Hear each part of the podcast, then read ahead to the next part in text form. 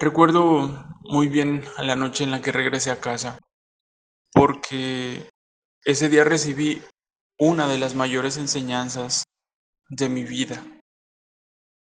Estando yo aún en el campo, comencé a imaginar posibles escenas de lo que ocurriría en casa cuando yo llegara con mami.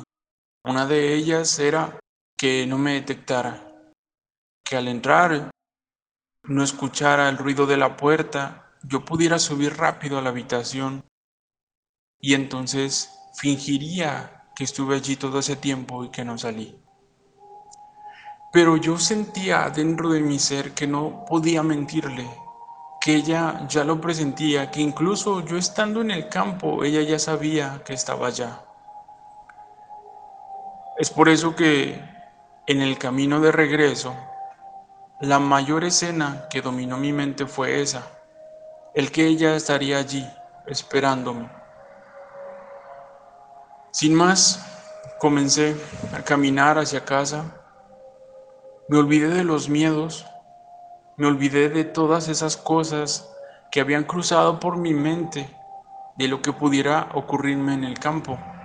Ahora, la nueva preocupación estaba en lo que ocurriría al llegar a casa.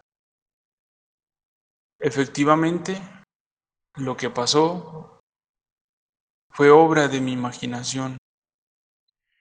Llegué y traté de abrir la puerta lo más silencioso posible.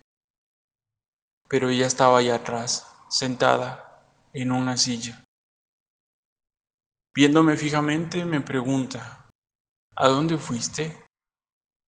Y yo respondí, fui a ver las estrellas. Perdón por preocuparte. Sé lo que merezco por eso. Sin decir una sola palabra, ella suspiró y entendí que no me quería preguntar lo siguiente.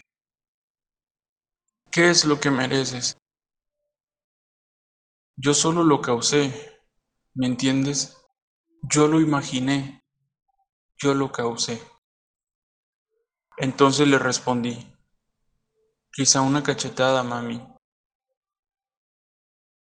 Y lloré más cuando hablamos después que por este pequeño golpe e insignificante que fue el que me dio.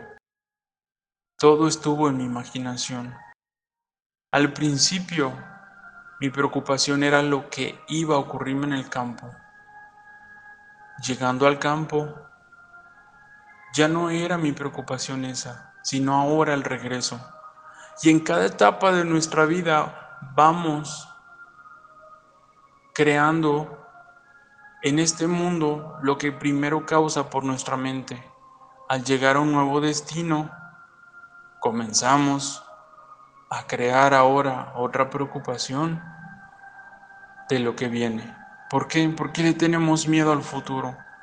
¿Por qué tanto pánico? ¿Por qué tanto rechazo a él? Bueno, no soy quien para juzgar porque en un tiempo estuve así, pero gracias a ti he entendido esto, la imaginación, la bella y dulce imaginación.